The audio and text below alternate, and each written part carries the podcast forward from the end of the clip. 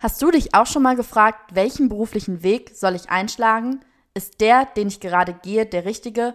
Und wie haben es meine Idole und Vorbilder geschafft, erfolgreich zu werden? Angst anzufangen oder ein fehlender Plan sind dabei völlig normal. Mein Podcast Durchgestartet wird dir die richtige Portion Motivation, Inspiration und Unterhaltung mit auf den Weg geben. Hier erzählen dir junge Durchstarter von ihren persönlichen Wegen und Erfahrungen hin zum beruflichen Erfolg. Meine Gäste kommen aus den unterschiedlichsten Bereichen, sei es Musik, Sport, Unternehmertum, Kunst oder Wissenschaft. Bei Durchgestartet kannst du in jeden Bereich reinhören und von Durchstartern lernen. Hallo und herzlich willkommen zu einer neuen Folge von Durchgestartet. Mein heutiger Gast ist die liebe Tatjana Brumund oder besser bekannt unter dem Künstlernamen Tati Blue. Tati ist seit über 25 Jahren im Tanzgeschäft tätig. Dabei ist sie Pole Dance Instructor, Choreografin und Designerin. Sie selbst sieht sich vor allem als Künstlerin und gibt ihr Wissen über Pole Dance in verschiedenen Stilrichtungen wie Contemporary, Acrobatic Pole oder Heels Based seit mehr als sechs Jahren in Online- und Offline-Kursen weiter. Sie unterrichtet allerdings nicht nur Leute hier in Berlin, sondern ist auch international mit Pole-Dancern aus allen Teilen der Welt vernetzt. 2019 gewann Tati am Pole Dance Theater in Lettland den Gesamtsieg. Aktuell gründet sie ihr eigenes Eco-Streetwear-Label House of Tati. Also erstmal, du machst sehr, sehr, sehr viel, bist sehr, sehr busy. deswegen erstmal danke, dass du dir die Zeit heute genommen hast. Bevor wir ein bisschen über dich als Person quatschen, wie du zum Pole Dancen gekommen bist, etc., ähm, würde ich ganz gerne einmal so ein bisschen die Begrifflichkeiten klären, weil ich glaube, dass man da vieles zusammenschmeißen kann, gerade wenn man noch nie was vom Pole Dancen gehört hat. Deswegen direkt erstmal zum Einstieg die Frage an dich, was ist Pole Dance und was ist Pole Dance insbesondere für dich? Ja, erstmal danke für die Einladung. Ich freue mich und für die ähm, Vorstellung. Ja, also beim Pole Dance ähm, ist super interessant, dass du es fragst, weil ich glaube, dass es einfach vielen Leuten gar nicht bewusst ist und es eher ein, ein Stigma ist, was man auch bei dem Begriff Pole Dance einfach mitbringt mit sich. Und ich muss ein bisschen jetzt ausholen, versuche mich aber kurz und knapp zu halten. Und zwar kann man nämlich sagen, beim Pole Dance, das ist schon fast, die ersten Einflüsse sieht man in der Antike. Man aber auch beim Chinese Pole oder auch beim, wie spreche ich es aus, Malakhamp aus Indien. Schwieriger Begriff. Ähm, das ist das eine, aber auf der anderen Seite ähm, findet man auch viele Wurzeln eben sozusagen Ende des 18. Jahrhunderts. Und das war eben die Zeit, wo die Huchi-Kuchi-Tänze, das sind ähm, Bauchtanzartige Tänze aus dem Osten und auch als Little Egypt Shows bekannt, ähm, eben in den Westen gekommen sind, in die USA hauptsächlich. Und das waren so eine Art Wandershows. Und diese Wandershows waren in Zelten und irgendwann haben die TänzerInnen sich gedacht, da ist eine Stange in der Mitte, die könnten wir ja mal einbinden. Und dann haben sie halt eben angefangen, dieser Stange ähm, Turns, Spins, Leg Hangs, also Oberkopf-Figuren ähm, zu machen. Und so ähm, kann man sagen, ist eigentlich definitiv einer der Wurzeln. Und ähm, diese Huchi-Kuchi-Tänze waren halt auch sehr provokativ, weil die TänzerInnen wenig anhatten zu damaligen Zeiten und dementsprechend war das auch so, uh, okay, ähm, was anderes, aber durch eben diese Tricks an der Pole wollten sie halt auch mehr Publikum ähm, reinziehen in ihre Shows, bekannter werden. Und von dort kann man sagen, ist die Grundlage zum Burlesque, Pole Dance und auch Striptease sozusagen entstanden. Und dann kam das Ganze in den 1950er Jahren in Bars und Clubs als Unterhaltung hinein und dann hat man auch relativ schnell da eben eine Stange hingestellt, um daran zu tanzen, um Tricks zu machen, um mehr Publikum in Kabarettform quasi abzuholen. Und dann weiter in den 60ern, wo das Ganze noch sexualisiert, das war ja sozusagen diese sexualisierte Zeit und Freedom etc. Und ähm, ja, da war es dann auch in den Kabarett eben tatsächlich so, dass man mit vollkommener Nacktheit am Ende geendet hat, seine, seine Shows. Und in den 80ern war die Hochburg Vancouver, weil die hatten ziemlich ähm, laxe Gesetze, was Alkoholkonsum ähm, anging. Und dort war das eben auch, dass die Tänzerinnen, die StripperInnen dort sogar Agenten hatten. Also sie waren halt ähm, eine Art Fame auch und das Ganze war noch einen anderen Stellenwert, als es dann ähm, davor oder auch später wieder geworden ist, was ja auch immer viel mit der Sozialisierung zu tun hat. Und in den 90ern fing es langsam an, dass Pole-Dance-Studios eröffnet wurden, dass wirklich die TänzerInnen gemerkt haben, ey, ich kann ja mein Wissen auch weitergeben. Und es gab den, den Bedarf, die, wie du tanzt, was du an der Stange machst, das eben weiterzugeben. Und deswegen kommt Pole-Dance rein wirklich aus dem Striptease. Und das sind die Wurzeln. Und ich finde, das darf man auch nicht voneinander trennen, sozusagen, das Pole-Dance, oh ja, ich mache halt nur Sport, nein, die Wurzeln liegen eben im Striptease. Und ähm, ja, das darf man nicht vergessen dabei. Ja, und dann ging das Ganze weiter. Die Industrie hat sich ist gewachsen und gewachsen. Ich würde sagen, ungefähr 20 Jahre wächst die Industrie ziemlich, ziemlich groß. Es gibt verschiedene Ausrichtungen heutzutage. Ähm, eben kommen vom Striptease kann man heutzutage das Ganze athletisch machen, fitnessmäßig machen, im Contemporary Style. Da gibt es so viele Möglichkeiten mittlerweile. Oder eben auch Heels, Pole Dance, eben mit den Heels, äh, die man dazu trägt. Und das ist auch schon so eine große Technik und Industrie mittlerweile. Oh ja, Wahnsinn, dass die Ursprünge schon so weit zurückgreifen auch. Also das ist ja eigentlich auch ein total historischer Sport irgendwo ein Stück weit ist. Also dass, dass man daraus irgendwie erkennt, sowas gab es schon immer und das ist jetzt keine neue modische Berlin-Bewegung, die jetzt irgendwie aufkommt, sondern das ist, ähm, es hat seine Ursprünge schon ähm, ja ganz, ganz weit weg und ganz woanders, auch in ganz anderen Teilen der Welt. Finde ich mega spannend, aber du hast es gerade auch angesprochen, es kommt ursprünglich ähm, vom Strippen. Wo würdest du dann sagen, sind Unterschiede zum Strippen? Weil Pole Dance ist ja nicht gleich Strippen. Oder ist es nur dieser sportliche Faktor und eigentlich macht ihr schon das Gleiche? Oder wo siehst du da so die Unterschiede? Ja, ich weiß voll, wo dieser Gedankengang herkommt. Also ich finde einmal vorweg, ist sozusagen die Bildung und wirklich als Instructor in der Stunde seinen SchülerInnen beizubringen oder auch darüber zu reden, wo das Ganze herkommt und dass man das auch nicht voneinander trennen sollte und auch nicht sich dahin stellt, nein, ich bin keine Stripperin. Also natürlich ist man in dem Moment keine Stripperin, auch wenn man es nicht tut, aber dass man trotzdem dem Ganzen Respekt entgegenbringt und das nicht voneinander trennt, weil ohne diese Arbeit der Stripperin von damals wäre ich auch nicht da in dem, was ich tue und mhm. viele anderen, was sie tun, wo man heute ist und dementsprechend sehe ich schon einen klaren Unterschied da drin drin, ob man ähm, eben strippt, ob man in der Nachtarbeit arbeitet ähm, oder ob man das Ganze als Sport betreibt, aber trotzdem mit dem Wissen, wo kommt das Ganze her und was betreibe ich dort überhaupt und dem Ganzen eben den Respekt entgegenzubringen. Also klar, es gibt ähm, also hauptsächlich ich würde sagen, überwiegend die meisten Pole-Dance-Studios dort. Ähm, hier in Deutschland vor allen Dingen, aber auch, ich war in vielen Ländern unterwegs, haben rein gar nichts mit Strippen an sich so zu tun. Es werden keine Strip-Tease-Classes angeboten. Natürlich gibt es hier und da auch Workshops. Finde ich auch super wichtig, dass das ähm, StripperInnen dann wirklich machen und nicht jemand, der einfach nur Pole-Dance macht, weil ich finde, man sollte schon gestrippt haben, um sein Wissen eben auch weiterzugeben.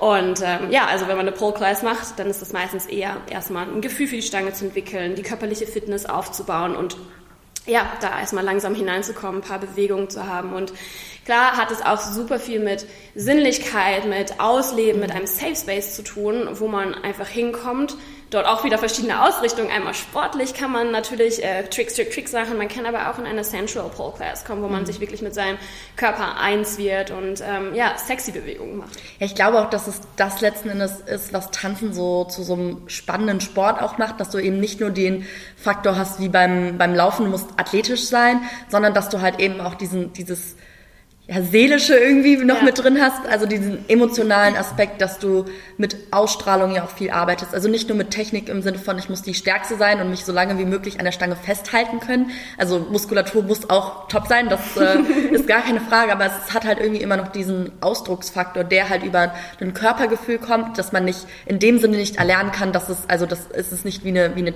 also es ist eine andere Art von Technik, die man, glaube ich, lernt in dem Moment. Also sich mental auf etwas einzulassen. Und ich glaube, dass es deswegen auch wichtig ist zu vergessen äh, oder nicht, nicht zu vergessen, dass es halt eben vom Strippen kommt und dass es halt eben diesen sexuellen Faktor hat, dieses sinnliche, dieses mm, ich will nicht sagen zur Schaustellen der Nacktheit klingt immer so negativ, mhm. aber so, dass es doch irgendwo ein bisschen dieses Gefühl von von Freiheit, glaube ich, dann auch ähm, hat in dem Moment, wenn man sich Total. bewegt. Total. Und ich finde nämlich auch, weil du sagst, Nacktheit für mich zum Beispiel ist auch, sich ähm, nackt darzustellen oder auch zum Beispiel nackt, ein Aktfotoshooting etc. Oder für mich ist Akt an sich etwas, womit ich mich schon von der Schulzeit an beschäftige. Ich habe sehr viel Aktzeichnung damals auch gemacht, weil ich mich mit verschiedenen Körpertypen beschäftigt habe. Und ich finde, nackt sein ist auf der einen Seite total verletzlich, aber auch wiederum so stark, weil es ist ein Körper und du zeigst deinen Körper, du fühlst dich wohl da drin und du bist mental fähig, das so zur Schau zu stellen, sozusagen. Ne? Also zur Schau zu stellen, wie du meinst. Klingt immer so ein bisschen negativ. Und, Was ähm, eigentlich total schade ist, ja. weil ähm, nur weil ich meinen Körper zeige, heißt das ja nicht direkt, ähm, dass ich jeden da dran lasse oder dass ich ähm, das für Geld mache. Es kann auch einfach sein, dass ich, dass ich da einfach Spaß dran habe. Oder nur weil ich äh, mit, das kannst du ja so weit spinnen bis zu dem, bis zu dem Moment, nur weil ich nackt bin und mit vielen Männern gerne schlafe, heißt das ja nicht, dass ich äh, eine Prostituierte in dem Moment bin. Also so, ja. ich finde, dass ähm, das Nacktsein irgendwie immer direkt mit äh, ja, mit Geld verdienen dann auch in dem Sinne in Verbindung gebracht wird oder weiß ich nicht oder dass man mit vielen Männern oder auch vielen Frauen Kontakt hat, ähm, finde ich halt immer schwierig und schade und deswegen finde ich es schön, dass du das ähm, jetzt so sagst. Um jetzt nochmal auf das Pole Dancen zurückzukommen, weil ich glaube, damit machen wir echt ein großes Fass jetzt auf. Ähm, es ist ja schon so, dass ähm, der Sport sexualisiert wird. Wir haben ja gerade darüber gesprochen, dass das auch in gewissen Maßen gut so ist. Nun hast du ja, denke ich, aber trotzdem oft mit Vorurteilen dann zu tun. Was sind so die meisten Dinge, die du am öftesten hör, hörst von anderen, die, wenn du jetzt erzählst, dass du Pole-Dancerin bist? Ja, also ich finde, es kommt immer so ein bisschen drauf an, wo ich unterwegs bin. Also man muss wirklich sagen, dass es verschiedene Menschentypen einfach gibt, die verschieden darauf reagieren. Also wenn ich total aus meiner Community-Bubble aus dem Pole-Dance eben hinausplumpse und auf Menschen treffe, die rein gar nichts damit zu tun haben, weil es gibt zum Beispiel auch Junggesellengruppen, die zu uns ins Studio kommen und hier eine Junggesellenveranstaltung eben buchen und die haben sich ja bewusst dafür entschieden, das zu machen. Also die haben ja schon die erste Hürde überwunden. Aber wenn ich wirklich im, ja, im normalen Leben jetzt abseits vom Pole unterwegs bin, dann gibt es verschiedene Reaktionen. Es gibt die Reaktion, dass Leute total neugierig sind und gleich alles wissen wollen. Ähm, direkt so, wow, da musst du ja mega stark sein. Ähm, oder auch viele Frauen, die sehr interessiert sind, oh cool, kannst du mir mehr erzählen? Das klingt ja total cool und so ein bisschen verruchte Seite halt auch da, da mehr darüber erfahren wollen. Ähm, klar gibt es aber auch negative Dinge. Also vor allen Dingen in älteren Generationen ist es direkt das Stigma eben, okay, dann strippst du ja ähm, wo ich auch mir denke, nein, tue ich nicht, aber es wäre jetzt auch nicht dramatisch, wenn ich das tue. Und ich habe auch schon öfter darüber nachgedacht. Und ich finde es auch eine tolle Kunst, eben diesen, diesen Job zu machen, wobei mich da mehr das Tanzen reizt als die Arbeit der Stripperin ähm, letztendlich. Und klar, von vor allen Dingen auch männlichen, ähm, sagen wir jetzt mal im Dating-Bereich, kamen dann auch schon Sätze wie, ja, willst du auf meiner Pole tanzen? Also das ist dann, mm. wo dann auch mal nur so, ja, sehr lustig. Ähm, sehr interessante Anfragen auch auf Instagram teilweise bekommst. Ähm, Sklavenanfragen, wo ich mir denke, okay, weil ich jetzt Pole tanze, heißt das, dass ich automatisch eine Domina bin, was jetzt auch nicht wieder dramatisch ist, aber dafür gibt es auch Dienstleistungen und ähm, ja. Es ist halt schade, wenn man in dem Moment immer so, wenn das alles so über einen Kamm geschert wird, weil ich glaube, dadurch, dass es eben so ein, immer noch so ein Tabuthema ist bei uns in der Gesellschaft, wird nicht oft genug drüber gesprochen. Und weil nicht oft genug drüber gesprochen wird, kommen halt eben diese ganzen Vermischungen von den verschiedenen Dienstleistungen, von den Jobs, von den Sportarten, Hobbys, wie auch immer, ähm, werden da so ja in einen Sack irgendwie alle geschmissen, alles unter dem, ich glaube, äh, unter dem Deckmantel ja Nacktheit und äh, sexuelle Arbeiten, so, so, das ist irgendwie, habe ich immer so das Gefühl, so der Überbegriff dann für alles und dann wird da irgendwie alles drin reingewürfelt. Und Total. Und ich finde auch ganz oft, dass Menschen, also oft ist es auch, du erzählst, hey, ich bin Pole Dance Instructor oder Pole Dancer und mache auch Show Acts etc. Und dann ist es auch auf die Reaktion, ja cool, dann kannst du ja auf meiner Party tanzen. Und ich so, ja, okay, hier sind die Konditionen und dann wie, du machst es nicht vor Spa äh, zum Spaß, for free. Und ich so, nee, nee, nee. Also nur weil es mir Spaß macht, äh, möchte ich trotzdem dafür gerne bezahlt werden, weil das ist, ist meine Arbeit. Und das ist halt auch oft dieses, ähm, dieses, glaube ich, Verständnis, einfach eine Kunst, die nicht gewürdigt wird. Aber das ist ja in vielen kreativen Bereichen einfach leider so. Ähm, ja. Mm, jetzt muss man sagen, ähm, du warst ja sehr, sehr jung, als du angefangen hast, auch mit dem Pole Dancen für mich stellt sich da auch immer so ein bisschen die Frage, wie kommt man in den jungen Jahren ähm, schon dazu? Also mhm. was waren da so deine ersten, ersten Berührungspunkte? Wie bist du da drauf gekommen? Weil ich glaube, so wenn man sich, wenn man nicht jemanden kennt so in der Bubble, dann stelle ich mir das immer schwierig vor, so da irgendwie drauf zu kommen, weil ich glaube, dass in den älteren Generationen, wenn nicht gerade die Eltern selber irgendwie tanzen, einen wahrscheinlich nicht ähm, zum, zum Pole-Dancen schicken in erster Linie. Nicht unbedingt, ja, da hast du recht. Äh, also bei mir, ich bin Mitte 20 angefangen mit Pole-Dance, ähm, wo man auch sagen muss, ich bin schon sehr klein mit Tanzen und Touren in Verbindung bekommen, eben durch die Familie. Meine Mutter war lange meine Trainerin und ähm, es war eigentlich bei mir relativ ich weiß gar nicht, in den Teenageralter, ähm, als ich mich auch viel mit Aktzeichnung etc. beschäftigt habe, mit dem Körper, ähm, habe ich auch immer gemerkt, ich mag es auch gerne, mich sinnlich zu bewegen. Und ich hatte da zu der Zeitpunkt auch viele Akrobatikgruppe, natürlich, ähm, natürlich auch mit Kindern und Jugendlichen, wo ich diese Dinge nicht einbringen darf, weil das ist ja total fehl am Platz dort. Habe aber auch viele Show-Acts schon gemacht und auch im Zirkuswesen sieht man auch sehr viele Shows, die sehr viel eben auch mit... Ähm, mit Sexiness auf der Bühne natürlich spielen. Und das hat mich immer schon sehr gereizt. Dann habe ich mich mit verschiedenen Tanzstyles wie Jazz, Modern ein bisschen auseinandergesetzt. Jazz geht ja auch sehr, oder Musical Dance in, ähm, ins Schauspielerische und dass du teast, äh, so ein Teasing hast, mhm. etc. Und es war irgendwann, bin ich über YouTube auf eine Tänzerin gekommen aus der Ukraine. Und die war bei, ich glaube, das war hier das Supertalent für die Ukraine und sie hat einfach total geschockt dort. Sie kam mit ihren Latex Overknee Heels, äh, total sexy, hat auf Marilyn Manson getanzt und ich denke so, wow, was für eine Körperkontrolle. Äh, sie bringt gerade Tanz und Touren zusammen, das, was ich immer vereinen möchte. Sie bringt die, die, die Bühnenpräsenz, die Artistik zusammen und die Ästhetik und ist dabei noch super sexy. Und dann habe ich auch noch weiter recherchiert, andere TänzerInnen äh, gefunden, die gar nichts mit diesem Heels Pole Dance zu tun haben, sondern das Ganze mit klassischer Musik betrieben haben. Und ich so, wow, es, es war so ein Beethoven-Lied im Hintergrund und sie hat Wahnsinnstricks gemacht. Und dann ähm, hatte ich das erst, ich komme halt aus einem Dorf und habe erst in Oldenburg studiert, habe das in der nächsten Stadt in Bremen dann mal einen Workshop gemacht, habe schon gemerkt, ey, es gefällt mir, habe es zeitlich aber nie unterbringen können. Und als ich dann nach Berlin gezogen bin, dachte ich so, Berlin, neue Stadt, neue Dinge, die ich ausprobieren möchte. Ich möchte Pole hier starten, weil in Berlin haben wir halt unzählige Pole Studios und so fing es an. Meine erste Trainerin, ähm, Tracy hat, glaube ich, sehr viel dazu beigesteuert, dass ich direkt gefangen und gehuckt war, weil sie ist halt auch eine ehemalige Stripperin und sie hat auch diesen Vibe direkt reingebracht, dieses Die hier ist dein Safe Space, ja, mhm. du kannst hier sein, wer du möchtest und das hat auch super viel Körperheilung bei mir ähm, mitgebracht, weil ich auch ein sehr schwieriges Verhältnis zu meinem Körper lange hatte. Ja, Wahnsinn. Also du hast mehrere super interessante Punkte direkt angeschnitten. Also um das vielleicht mal zusammenzufassen, also es ist vor allen Dingen dieses akrobatische, tänzerische, das athletische, also diese Kombination aus beiden. Plus, ich habe noch den Faktor, dass ich so ein emotionales Ding da noch mit reinbringen kann. Also das ist eine sehr ausdrucksstarke ja. ähm, Sportart auch in dem Sinne, sehr ausdrucksstarker Tanz. Ähm, mega spannend und was du jetzt auch zum Schluss angesprochen hast, dass es auch dein Körpergefühl, deine eigene Selbstwahrnehmung auch beeinflusst hat. Inwiefern? Also worin hast du da so eine Veränderung gemerkt? Ähm, ich habe, würde ich sagen, seit den Teenager-Zeiten definitiv immer einen Struggle mit meinem Körper gehabt, dass ich mich selbst nicht akzeptieren konnte, mich selbst nicht lieben konnte, das, was ich im Spiegel gesehen habe, nicht toll fand. Ich weiß noch, mit 13, 14 habe ich angefangen, Diäten zu machen, weil ich eben nicht das Bild hatte von dem, wie es halt viel auch in den Medien unterwegs ist oder halt auch Kommentare von äh, Familie, Freunde bekommen habe, die, die eben sehr, ich denke mal, schon Traumata hinterlassen haben.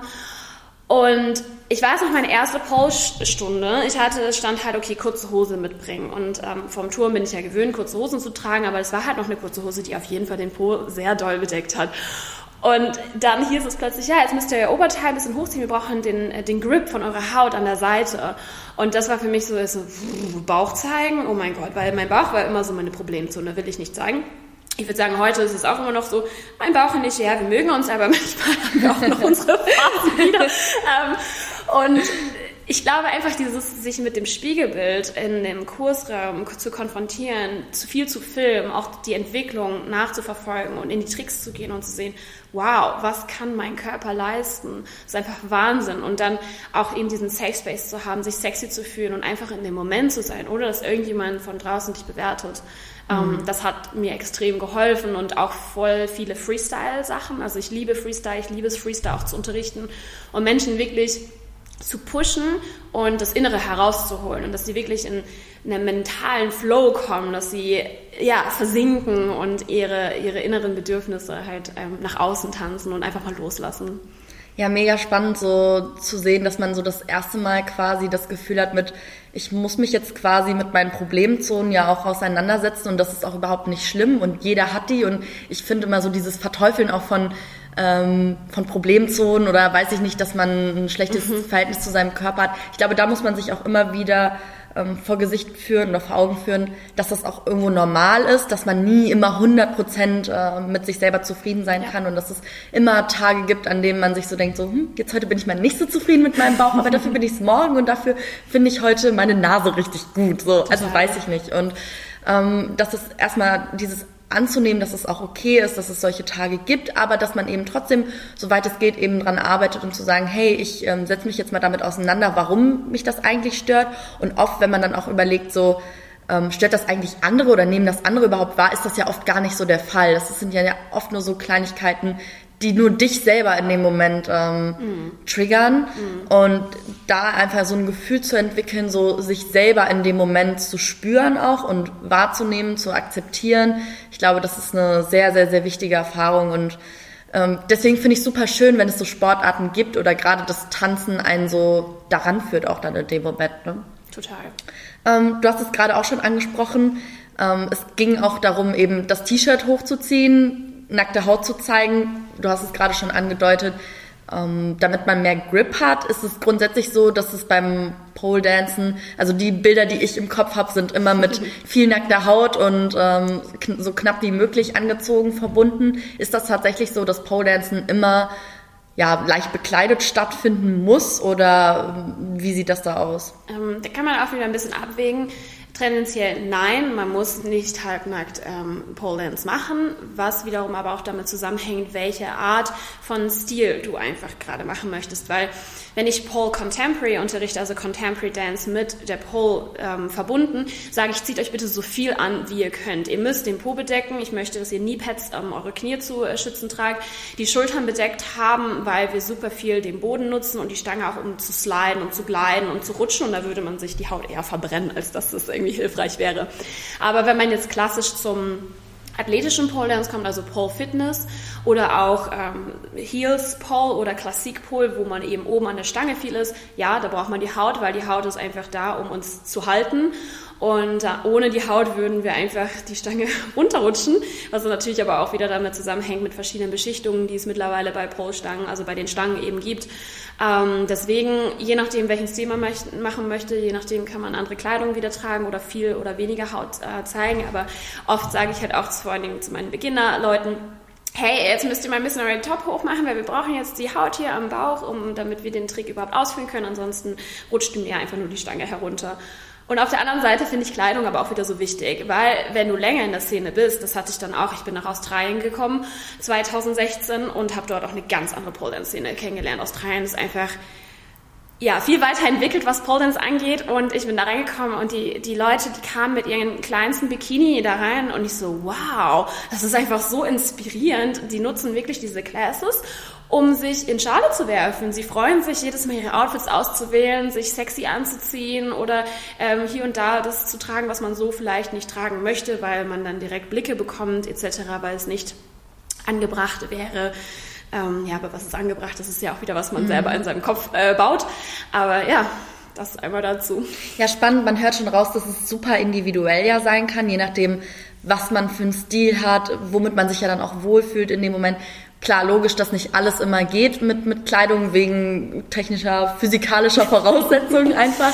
Oder Wobei, einmal kurz einhaken, es gibt mittlerweile auch ähm, grippy Polewear, das heißt, die sind dann mit so, so Grip an den Leggings, an den Oberteilen, dass du mit komplett mm. bekleidet auch Pole Dance machen könntest, weil du wieder festhältst. Mm. Okay, ja gut, aber ich glaube, dann bestätigt das nur wieder, dass, dass man am Ende das tun sollte, womit man sich, womit man sich ja. wohlfühlt und dass dem keine Grenzen zu setzen sind. Du hast es ja auch eben schon erwähnt mit selbst zu klassischer Musik ist äh, Pole Dancen möglich. Ich glaube, dass man sich da einfach ausprobieren sollte und äh, auch ja kann ja, ähm, mit und einfach das tut in dem Moment, was sich gut anfühlt. Ich glaube, dass es grundsätzlich beim Tanzen einfach viel nach nach Gefühl dann in dem Moment auch geht. Ähm, du hast es gerade auch schon angesprochen ähm, wenn du Kurse gibst, dass du dann auch gerade direkt drauf ansprichst und sagst, okay, jetzt ist der Moment, wo ihr euch ausziehen müsst.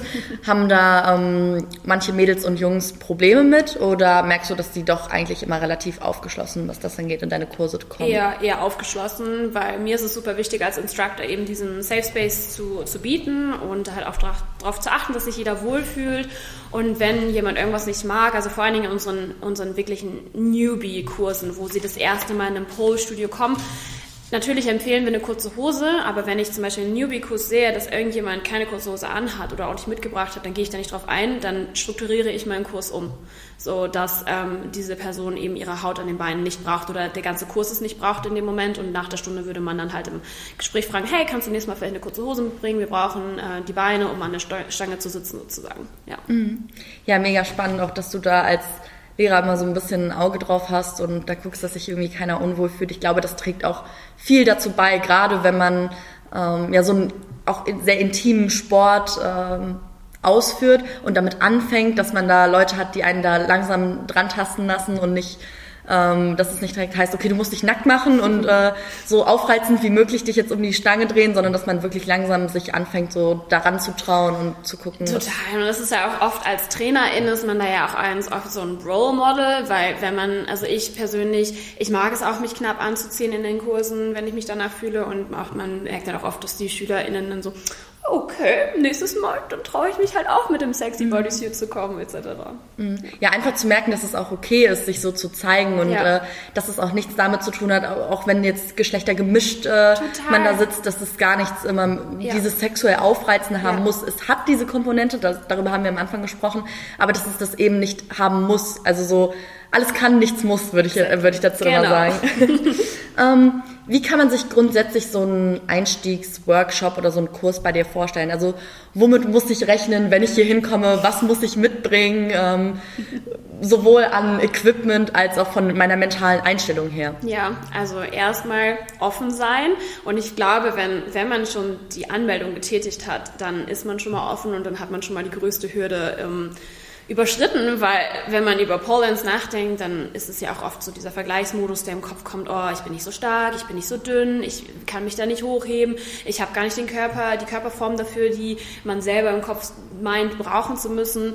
Ähm, also wenn man kommt, äh, kurze Hose ist immer super, also die darf auch knapp sein, da spricht nichts dagegen. Ähm, ansonsten oben halt Sport BH oder einfach ein T-Shirt drüber, ein Handtuch und was zu trinken und dann ähm, geht's halt auch schon los und die Einweisung gibt's dann im Kurs wird an die Stange herangeführt, dass man die Stange kennenlernt, ähm, was man braucht, damit die nicht rutschig ist. Es gibt gewisse Gripmittel für die Hände, die wir dann am Anfang direkt austeilen, wenn jemand mhm. rutscht die ganze Zeit, weil am Anfang ja auch oft dann schwitzige Hände mit dazu kommen, ähm, sei es Angstschweiß oder man hat einfach schwitzige Hände von Natur aus und das sei jeder. Das ist ja auch super anstrengend, ne? Das kommt auch noch dazu, weil wie oft zieht man sich am Tag dann sein eigenes Ge Körpergewicht nach oben? Mhm. Ja. Was zeigst du dann ähm, deinen Schülern? Also was sind so die die ersten Übungen, die man quasi macht. Also wie kann ich mir das vorstellen? Das ist natürlich ja. jetzt schwierig, weil wir das äh, hier nicht visuell äh, sehen können, ja. sondern äh, du ja. es einfach nur beschreiben musst. Aber was sind so die ersten Steps? Was, was kann man so in der ersten Stunde zum Beispiel schon lernen? Ja, also erstmal Warm-up eben ein erstmal ja ein Warm-up, um den Körper aufzuwärmen, wo alle Muskelgruppen angesprochen werden und dann geht es eigentlich erst darum, die Stange kennenzulernen, zu lernen, wie läuft man überhaupt um die Stange, dass es gut aussieht. Da gibt es auch schon Techniken. Dann okay, sind, spannend. Genau dass man nicht einfach läuft, sondern das sind halt gewisse Punkte. Dann ist super wichtig im Pole. Da muss ich direkt mal einhaken. Ähm, Worauf muss man da achten, wenn man um die Stange läuft? also gibt es auch wieder verschiedene Ideen, ähm, aber was ich halt immer sage ist, man stellt mit den Füßen nah an der Stange, man lehnt sich nach außen und wenn man sich rauslehnt, müssen die Schultern nach unten gezogen werden, damit die Stolz, äh, Brust stolz rauskommt, man präsenter aussieht und dann die innere Hand ist ganz oben an der Stange und die äußere Hand wird erstmal am Anfang meistens in die Seite eingehakt und später kannst du auch damit ähm, Bewegung machen. Und so läuft man um die Stange, die Füße verlassen am besten nicht den Boden, weil das sieht schöner aus, wenn man die immer slidet über den Boden und nicht hochhebt, weil dann hat es so eine Art Storchengang. So ein bisschen so Trampel, ähm, Trampeltiermäßig. Genau, und da kann man dann, später kommt mehr Brust dazu, mehr Hüfte, dass man fühlt und jeder auf seine eigenen individuellen mhm. Art und Weise läuft, aber trotzdem achtet, welche Muskelgruppen ja, angesprochen was, werden. Was ihr jetzt nicht sehen könnt, dass Tati ähm, vor mir sehr, sehr coole äh, Bewegungen schon gerade vorgemacht hat, aber es hat alles so etwas sehr filigranes, sehr gleitendes, sehr flüssiges und ich glaube, das ist auch später dann so der Anspruch, dass man eben diesen in diesen Flow kommt, wo alles flüssig läuft und einfach aussieht. Ich glaube, das ist hinterher dann die Kunst, es dann einfach aussehen zu lassen. Total. Ähm, gibt es No-Gos in dem Moment? Also ähm, was geht gar nicht? Also gibt es gewisse Regeln bei dir in den Kursen? Was ähm, geht ja. überhaupt nicht für dich? Was halt gar nicht geht, ist, ähm, da wir heutzutage alle auf so, äh, Social Media sind, wenn Leute ungefragt den Unterricht filmen oder filmen und andere Leute im Hintergrund zu sehen sind und dieses dann auf die sozialen Medien stellen. Also es ist meistens immer so gängig, dass am Ende alles nochmal die, die Kombinationen, die gelernt wurden, durchgetanzt werden mit der Trainerin zusammen. Und dann sagt man auch, hey, wenn ihr das filmen wollt, dann macht es gerne, aber bitte achtet darauf oder fragt rechts und links, ob das in Ordnung ist, weil ich finde, es soll nach wie vor ein Safe Space bleiben und ähm, dann kann ich einfach gefilmt werden. Also das ist so, wo ich ziemlich drauf achte, dass da keiner sich in seinen Persönlichkeitsrechten ähm, verletzt fühlt. Und was gibt es sonst noch für No-Gos? Was anderes zu machen als das, was die Trainerin gerade zeigt, also komplett woanders zu sein, ans Handy zu gehen und WhatsApp oder Instagram Messages okay, also zu schreiben. Grundsätzlich die Respektbasis sollte schon mal gegeben sein, wenn ihr hier nach Berlin kommt in das Studio. Also das ähm, toll.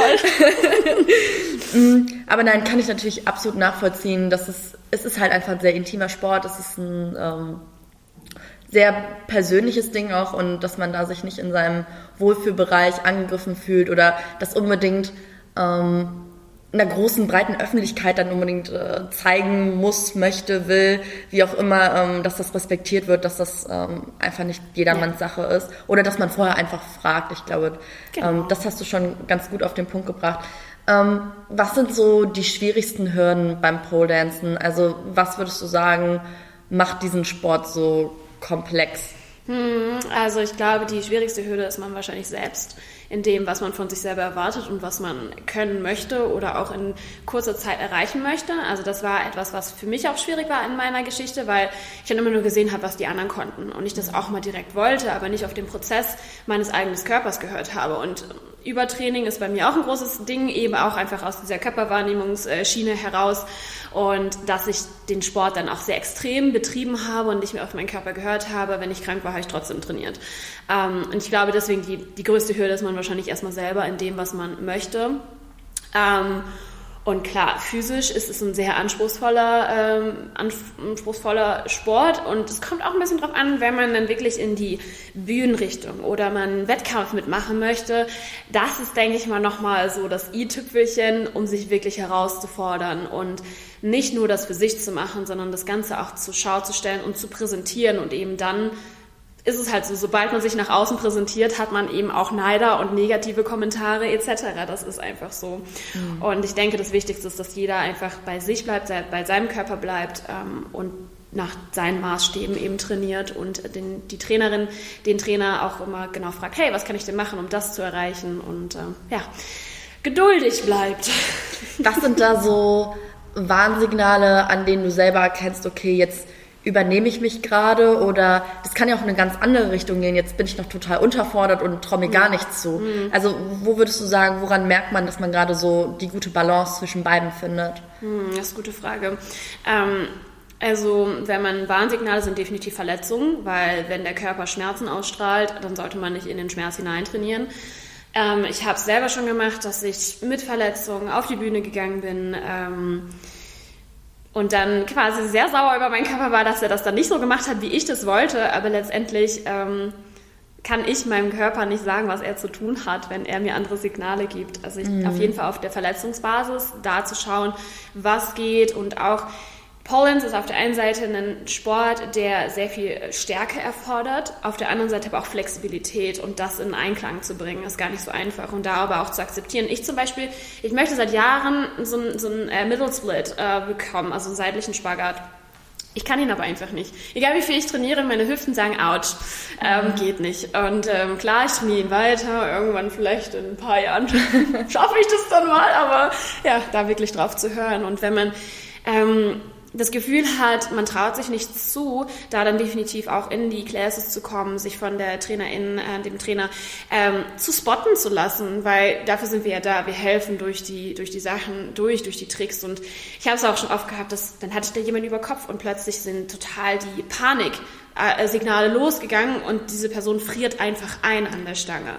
Also deswegen ganz oft ist man so in dieser Trainerrolle auch Mental Coach, mhm. weil man dann verschiedene Techniken anwenden muss, um diese Person da wieder runterzubekommen oder sie rauszuheben und äh, ja. ja. Als Trainer bist du auch immer ein guter Psychologe. Du musst genau wissen, wen ja. du da vor dir hast. Wie viel kann man der Person zutrauen oder muss man schon mal einen Gang zurückschrauben und sagen, hey, du bist noch nicht so weit. Hör da auf dein eigenes Körpergefühl. Und dann glaube ich, ist es, ja. wenn du da durch einen guten Trainer herangeführt wirst, ist es halt irgendwann eine Sache, wo du selber so ein Bauchgefühl für entwickelst. Du hast gesagt, es gibt natürlich äh, äußere Indizien wie Verletzungen, aber auch eben diese, diese innerlichen Faktoren wie übermüdet sein, gestresst sein, ja. irgendwie mental. Man merkt diese innere Unruhe ja dann doch, dass der Druck einfach zu hoch wird, aber eben auch, ähm, ich glaube, dass man auch ähm, Gefühl dafür entwickelt, sich manchmal selber guten Druck zu machen und zu sagen, diesen Ansporn und diesen ja. Ehrgeiz zu spüren und ja. zu sagen, so, hey, ich setze mir jetzt das nächste große Ziel, auch wenn das vielleicht noch weit entfernt ist, aber dazwischen habe ich Zwischenziele, die kann ich gut erreichen.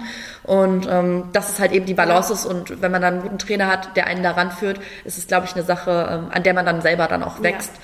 Du hast es gerade schon angesprochen, Thema Wettkämpfe. An, äh, das passt gerade ganz gut mir in meine Überleitung rein. Spielen hier alles zu. Deswegen um, da einmal direkt die Frage vorweg, ähm, wie sieht da so deine Wettkampfvorbereitung ähm, aus, bis es dann zum äh, Wettkampftag kommst, kommt. Wie oft trainierst du die Woche? Was trainierst du die Woche?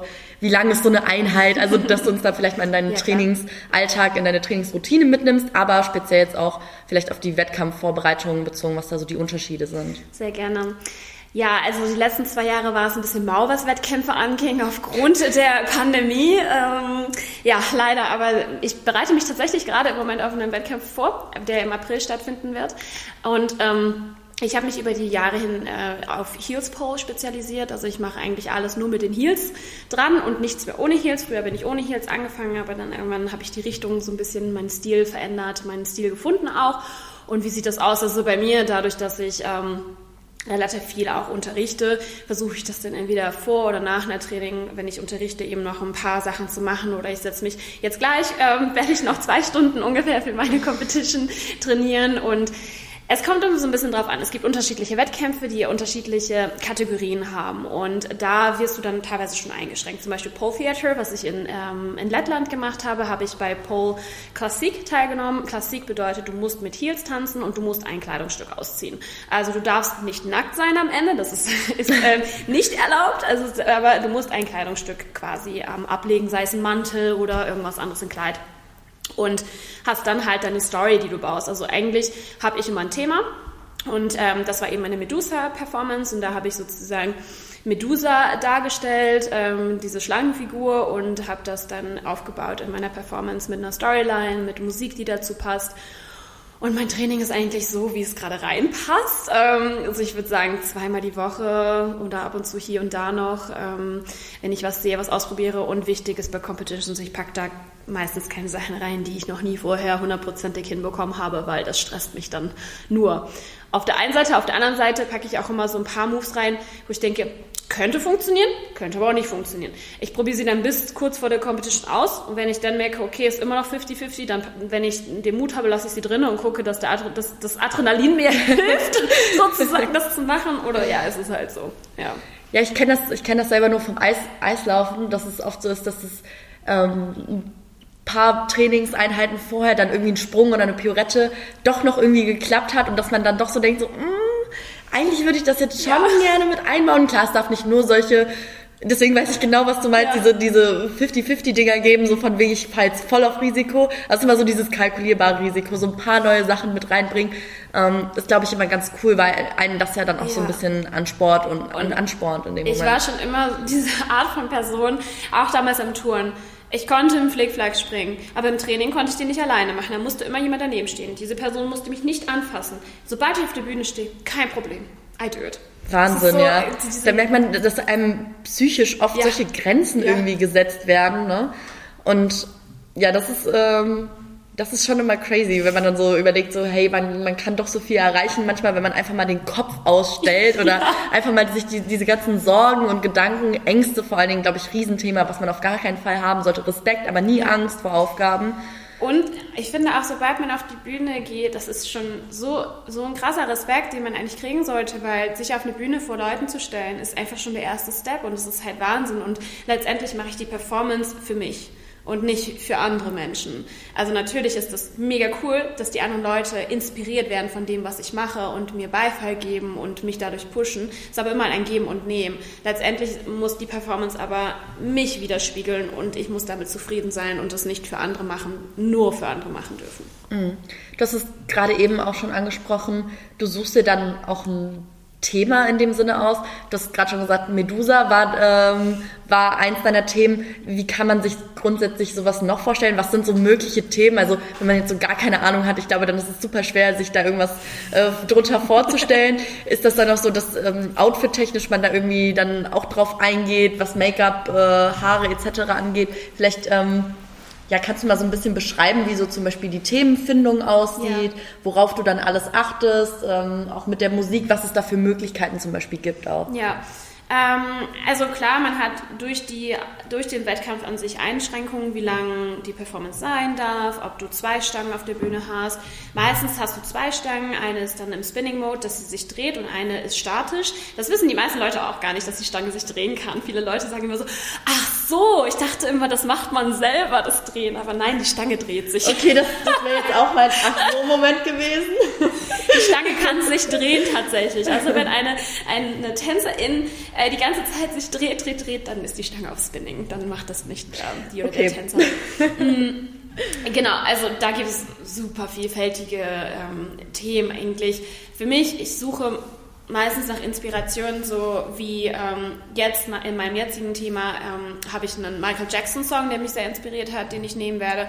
Und da werde ich mich auf diese Thematik beschäftigen. How is it to feel to be fame? Also wie fühlt es sich an, berühmt zu sein? Und so ein bisschen diesen Groupie Lifestyle. Also ich bin eher so, woo, I love it und ähm, eher so diesen Charakter zu spielen.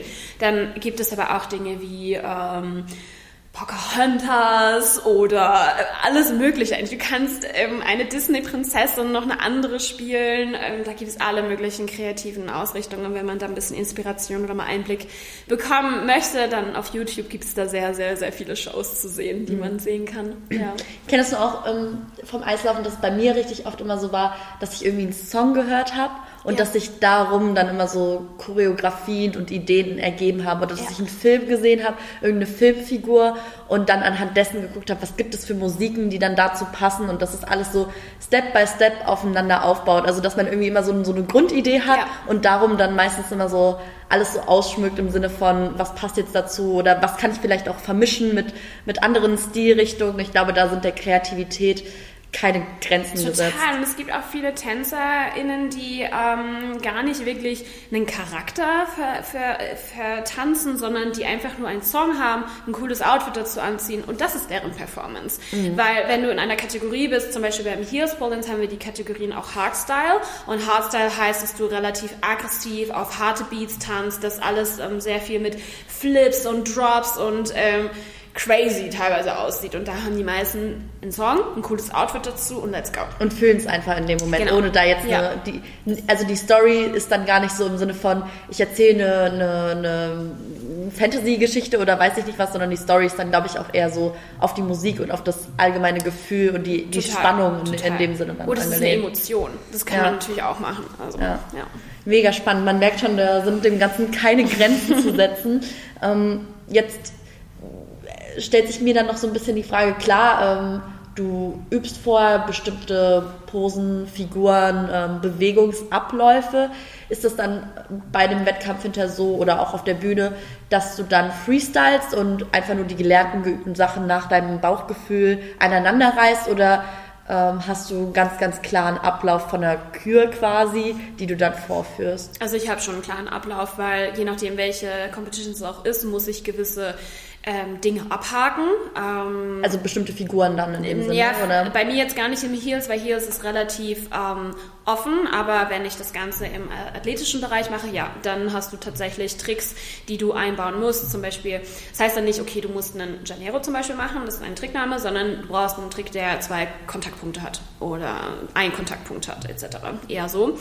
Ähm, aber bei mir ist das schon, also ich baue mir halt meinen Spannungsbogen und gucke schon, wie ich, dass ich stark starte erstmal, um alle einzufangen, dann vielleicht ein bisschen langsamer werde, dann aber auch viel mit Techniken arbeite, wie Slow Motion einsetze oder auch Freezings, verschiedene Techniken des Tanzens und ich lasse mir aber auch immer ein bisschen Freiraum, um zu freestylen, weil ich liebe es, mit dem Publikum zu spielen und ich liebe es auch zu gucken, wie, was da so passiert und ein bisschen Freiräume zu haben. Und ich hatte es auch schon, dass ich meine, mein, mein Piece vergessen habe auf der Bühne und da musste ich auch freestylen. Ja, crazy. Vor allen Dingen finde ich es spannend, dass du erzählst, ähm, dass die Interaktion mit dem Publikum durchaus auch eine Rolle spielt. Weil ich vergleiche das irgendwie mal die ganze Zeit mit dem Eislaufen ja. so ein bisschen, aber da ist zum Beispiel so, du führst halt deine Kühe auf in dem Sinne. Und klar, wenn du jetzt irgendwie bei einer, bei einer Gala-Veranstaltung oder so bist, äh, dann ist es nochmal was anderes. Aber bei der klassischen Wettkampfsituation, ja, man sagt auch immer, hab so ein bisschen das Publikum oder die, die Preisrichter in dem Sinne im Blick, aber letzten Endes habe ich nicht so das Gefühl, dass du die wirklich so in dem Moment richtig mit einbeziehst. Und das finde ich total spannend, dass da ähm, Pole Dancen nochmal so ein bisschen vielleicht intimer in dem Sinne auch ist. Vor allen Dingen, glaube ich, weil du an den einen Ort so ein bisschen gebunden bist und nicht die ganze Zeit an irgendwelchen anderen Ecken bist, sondern du bist an dieser einen Stelle. Die Leute haben den Blick vollkommen die ganze Zeit auf dich gerichtet in dem Moment dann. Ne? Da unterscheidet man auch immer so ein bisschen wieder, ob es ein Pole-Fitness-Wettkampf ist, weil Pole Dance, ähm, es gibt auch verschiedene Pole Dancer, die gerade versuchen, Pole Dance zu den Olympischen Spielen zu bringen, seit mehreren Jahren. Und oh ja, dann geht das Ganze aber auch wieder Richtung ähm, Touren oder Eiskunstlaufen. Da hast mhm. du dann wirklich deine, dein, dein, dein, dein Blatt, wo alles draufsteht, okay, das muss ich machen muss ich abhaken, genau, dafür da, Punkte. Ne? Da hast du auch Einschränkungen, was deine Kleidung angeht. Es gibt auch Meisterschaften, du hast Einschränkungen mit deinen Kleidungen. Es gibt welche sportlich ausgerichtet, du musst den Po bedecken, du musst in der Mitte am Bauch so einen Streifen äh, noch vom Stoff haben. Du darfst nicht bauchfrei sein sozusagen, obwohl du ja eigentlich die Haut brauchst. Also verstehe ich nicht ganz so. Ähm, deswegen bin ich aber auch in dem Bereich nicht aktiv, weil mich viel mehr die Show reizt, eine Geschichte zu erzählen. Also gar nicht so dieses, was ist jetzt mit Punkten messbar, sondern genau, genau. viel nach Gefühl ja dann noch. Geht. Ja, und vor allen Dingen auch, ähm, wenn du Wettkämpfe auswählst, die eher kleiner und intim bist, wo du direkt die, die Jury vor dir sitzen hast, die direkt ansprechen kannst. Das finde ich viel, viel toller, als wenn ich in einer riesen Halle bin, wo ich kein Gesicht sehen sehen kann ähm, mhm. im Publikum. Und da es eher noch eine kleine Industrie ist, ist es halt auch eher in kleinen Räumlichkeiten und dementsprechend ähm, das größte ist, glaube ich, Pole, Miss, Pole, Miss, äh, Miss Pole Dance Australia. Das ist in einem riesen Theater. Das war meine erste Heels Pole Competition, die ich gesehen habe. Das war eine Party. Man, hat, man kann sich das nicht vorstellen. Das waren mehrere tausende schreiende, hauptsächlich weibliche ZuschauerInnen, die ausgerastet sind für drei Stunden. Das war einfach der Wahnsinn. Boah, mega, hört sich richtig, richtig nice an. Wahnsinn.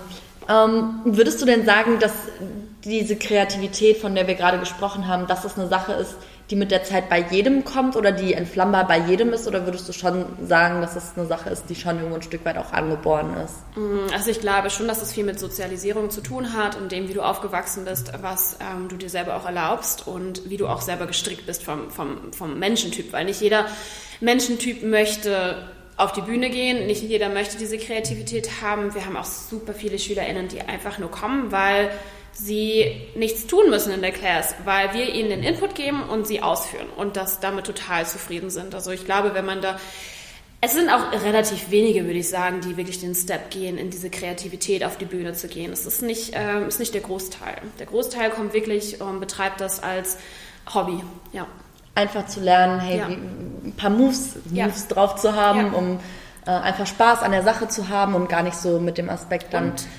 der Community, mhm. Community wegen, weil wir haben eine riesen Community, vor allem über die sozialen Medien. Ich kenne so viele Leute über diese ganze Welt verteilt durch die Community. Ähm, eine Freundin von mir, die ich kennengelernt habe, sie hat mich auf Instagram angeschrieben, dann ähm, haben, ist sie nach Berlin gefahren, weil sie hier einen Job hatte, hat bei mir in der Wohnung in meinem Bett geschlafen, so haben wir uns kennengelernt. Und das ist halt in der Pole Community total normal, dass man sich so connectet und äh, ja. Hm, was würdest du sagen, wie kann man sich so den Großteil der Leute innerhalb dieser Community vorstellen? Gibt es da so den einen Typ Mensch, den man dann doch irgendwie sehr häufig immer wieder erkennt? Oder ist das echt kreuz, querbeet, alles äh, durcheinander gemischt? Das zweite auf jeden Fall. Also klar, man spricht durchaus sehr kreative Menschen, auch viele KünstlerInnen an, Leute, die im, im kreativen Feld unterwegs sind. Aber es sind auch vom Ärzten über, über Anwälte. Wir haben wirklich jede Berufsgruppe, über Studenten. Auch meine älteste Schülerin ist 60 plus. Ähm, und deswegen ist es da dem Ganzen sind keine Grenzen ja. gesetzt und äh, da merkt man auch wieder, man muss sich scheuen vor nichts und auch wenn man vielleicht noch keine Berührungspunkte äh, mit Kreativität und Tanz hatte, man kann, es ist nie zu spät, man kann ja immer damit Eben. anfangen. Meine Mama hat zu Weihnachten auch eine Class mit mir bekommen, also. ja, sehr, sehr cool. Und wie verhält sich das so mit der Geschlechterverteilung auch innerhalb der Kurse? Mhm. Merkst du da schon, dass es mehr Frauen dann in dem Sinne machen oder? Ja, es ist dann immer so ein bisschen zu betrachten, ähm, man weiß ja nicht, als welches Geschlecht sich wer wie definiert, mhm. weil wir ja auch in diesem ähm, der Diversitätsdiskurs ja auch immer drin sind und vor allen Dingen im Pole Dance, weil wir ja auch so unterschiedliche Leute ansprechen und vor allen Dingen auch Menschen, die vielleicht von der normalen Gesellschaft nicht richtig akzeptiert werden, die sich sehr wohl in dieser Szene fühlen. Und ähm, klar, wenn man jetzt rein bildlich vom Äußerlichen geht, dann definitiv ähm, weiblich ähm, aussehende Menschen deutlich mehr als männliche. Ja. Mhm. ja. Tatsache kenne ich meinen Freund aber vom Pole Dance. Er war mein Schüler. Ah, verrückt, ja Wahnsinn. Was sich nicht so alles dann manchmal doch äh, genau. dann in dem Moment ähm, ergibt. Ähm, hast du ein bestimmtes Ereignis, was dich besonders geprägt hat, so die letzten Jahre in Bezug auf Pole Dance oder ein Erlebnis, ähm, wo du gerne dran zurückdenkst oder eins, was dich ja einfach auch vielleicht äh, negativ eingeholt hat. Also sowohl positiv als auch negativ. Mhm. Was sind so Momente, die dir sofort in den Sinn schießen, wenn du an Pole Dancen denkst? Ja, also mit dem Negativen definitiv meine Ungeduld und mein Wollen von mehr, mehr, mehr und nicht aufhören und nie zufrieden zu sein.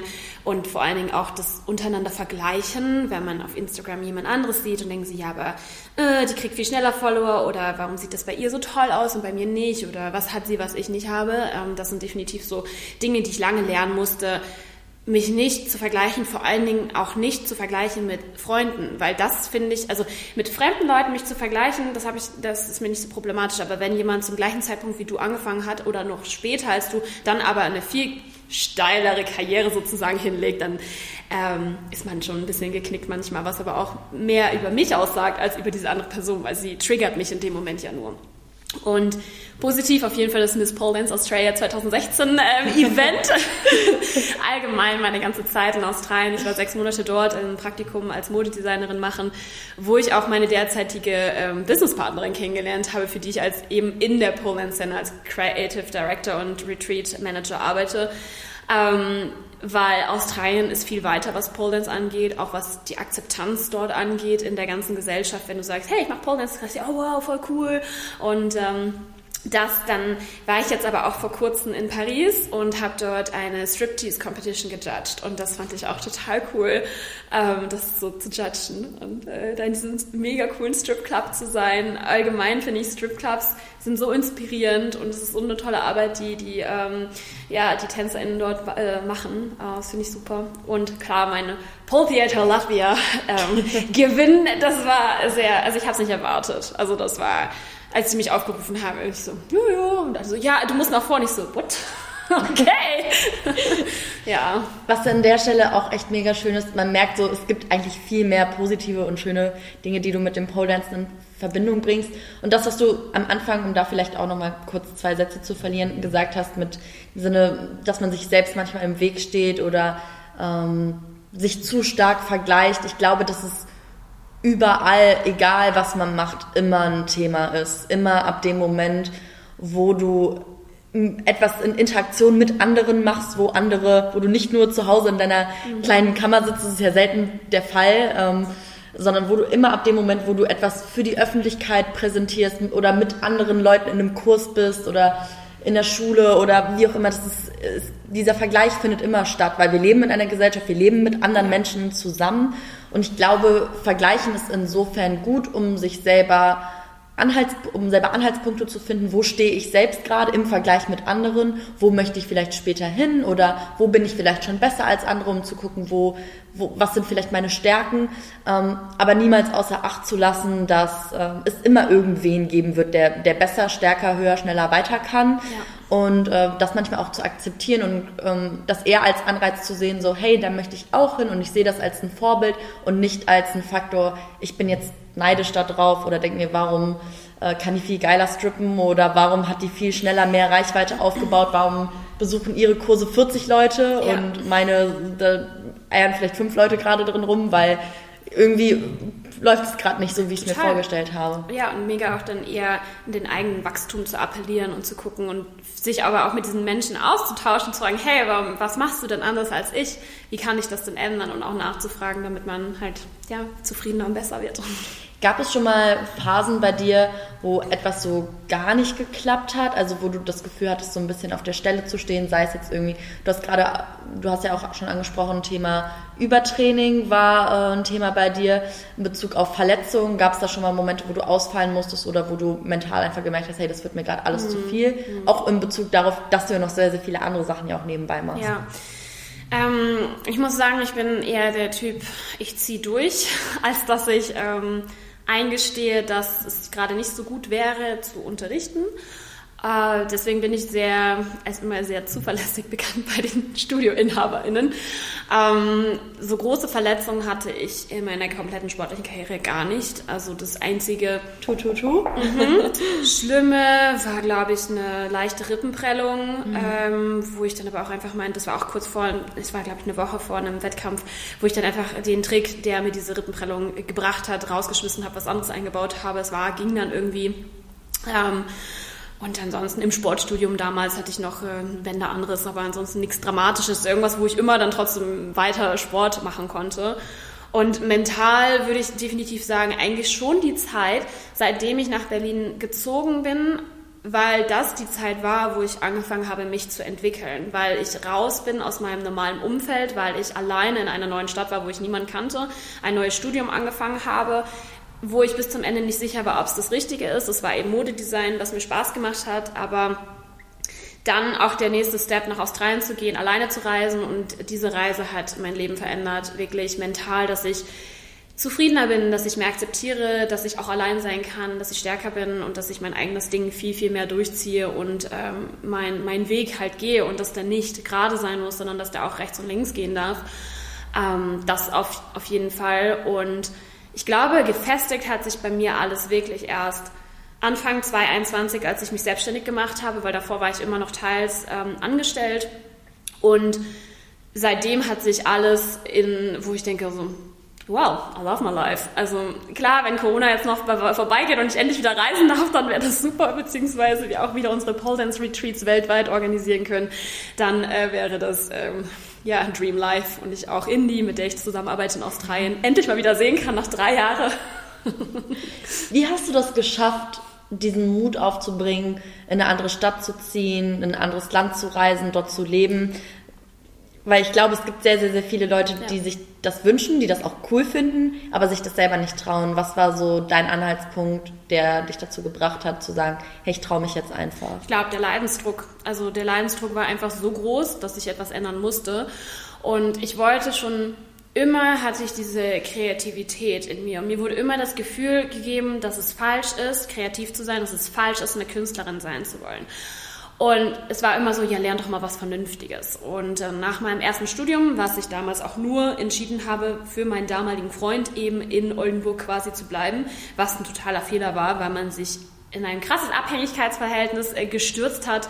Das ging dann in die nächste Beziehung über mit dem gleichen Abhängigkeitsverhältnis, aber Damals bin ich schon mal nach, nach einmal das erste Mal nach Australien gereist, habe dort gemerkt, dass ich kein Englisch kann, dass ich total überfordert bin mit der Situation, dass ich nicht weiß, wo, wo ich mit mir hin soll. Ich war depressiv, ich habe diesen Aufenthalt nach ich glaube, drei Monaten abgebrochen, obwohl wir eigentlich sechs in die zehn Monate dort bleiben wollten. Ich bin einfach nach Hause geflogen. Auf dem Weg dorthin habe ich gesagt, ich muss jetzt Modedesign studieren. Ich muss wissen, ob ich angenommen werde. Es war immer mein großer Traum, Modedesign zu studieren. Habe ich damals nach hinten gestellt wegen meinem damaligen Partner und habe mich dann einfach frei, individuell nur an Unis beworben, weil ich mir eine Privathochschule nicht leisten konnte und habe es geschafft. Und das war für mich so, okay, ich bin jetzt weg. Und das war das Beste, was ich machen konnte, in dieser neuen Stadt zu starten. Es war halt äh, in, der, in dem Tag, als ich das gemacht habe, echt nicht cool, weil sich in den zwei Wochen danach auch mein damaliger Freund, von dem ich sehr stark abhängig war, von mir getrennt hat und ich die Welt nicht mehr verstanden habe und er nur gewartet hat, dass ich den Step gehe, um sich davon zu lösen, sozusagen. Und das war aber das Beste, was mir passieren konnte, dass ich wirklich in dieser neuen Stadt erstmal total auch zerstört angefangen bin, alles gehasst hatte, was hier war und dann hat mich definitiv Pole Dance gerettet, würde ich sagen. Also diese Community, diese neuen Menschen, die ich kennengelernt habe. Gar nicht das Modestudium, das lief, ich würde sagen, immer nebenbei. Pole Dance war immer meine Hauptbeschäftigung und das Studium war nebenbei. Aber auf Grundlage des Studiums bin ich dann ja eben wieder nach Australien gekommen das war auch für mich ein Punkt. Ich wollte nochmal nach Australien, um das Land nicht so negativ besetzt in meinem Kopf zu behalten. Ich wollte alleine, ich wollte Englisch sprechen und deswegen auch so weit es geht von Deutschland weg, damit ich nicht nach Hause fliegen kann und habe initiativ mich beworben, hatte ein Skype-Interview, was schrecklich war. Ich glaube, sie hat kein Wort verstanden von dem, was ich gesagt habe damals. Sie hat mich abgeholt, ich habe bei ihr gewohnt, seitdem sind wir ähm, nicht mehr auseinanderzubringen. Ähm, ja ja, so, so können die Dinge manchmal anders laufen, als man sie sich vorgestellt hat. Und ich glaube, zu, um deine, um die Frage vielleicht am Anfang, also vom Anfang nochmal so auf den Punkt zu beantworten, zum Thema sich das trauen. Ich glaube einfach, dass man das machen sollte, worauf man Lust hat. Also ja. das klingt so einfach, aber es, im Endeffekt ist es genau das, einfach das, was man, und da sollte man sich die Frage stellen, so, was will ich eigentlich und nicht, was wollen meine Eltern, was wollen meine ja. Freunde, was will mein Partner, sondern was will ich in dem Moment, ohne jetzt ähm, zu überlegen, wie würden die das finden. Und klar, man lebt auch immer noch mit, mit anderen Menschen und man trifft Kompromisse und auch in der Partnerschaft oder in der Freundschaft oder mit Familie sollte man nicht immer über ähm, die Köpfe der anderen hinweg entscheiden und komplett drauf scheißen. Ja. Das meine ich nicht.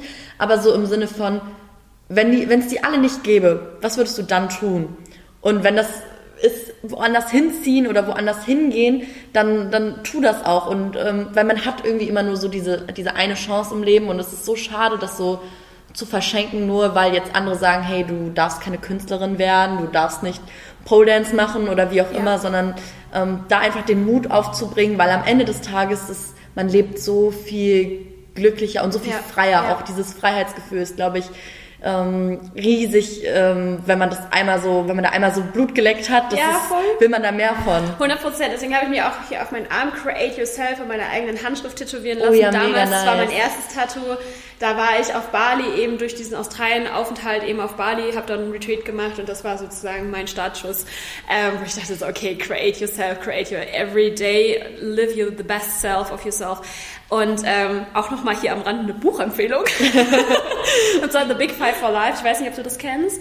Ähm, von John Strelackley. Und das ist nämlich auch wieder, er fragt sich wirklich, ist heute ein guter Museumstag? Und sein Leben als eine Art Museum zu sehen. Und jeden Tag, den man gelebt hat in diesem Museum, das kommt ja in dieses Museum. Und wenn man am Ende seines Lebens steht oder irgendwann in der Mitte des Lebens und merkt, ich habe aber drei Viertel meines Lebens nur einen Job gemacht, wo ich keinen Bock drauf hatte, dann sieht dein Museum auch so aus. Mhm. Rückblickend hätte ich jetzt noch eine letzte Frage an dich. Und zwar, mm, wenn du zurück zu deinem 18-jährigen Ich selbst reisen könntest und deinem 18-jährigen Selbstbild entgegentreten würdest, was würdest du ihm sagen? Create yourself. Definitiv. Ich glaube, das war echt eine schwierige Phase. Ach, da war ich noch in der Schule ja, geduldiger sein und wirklich mehr seinen Wünschen und seinem inneren Drang zu folgen und nicht so viel auf die Außenwelt zu geben. Mhm. Ja. Das sind sehr, sehr schöne Worte zum Abschluss ähm, gewesen. Ähm, vorweg, bevor ich jetzt äh, das Interview zumache, ähm, besucht auf jeden Fall Tati auf Instagram, ähm, falls ihr jetzt Lust bekommen habt, online oder auch hier in Berlin an Kursen teilzunehmen. Ich denke, über deine Webseite findet man alles. Ich werde natürlich alles verlinken, dass ihr ähm, da einfach Zugriff drauf habt.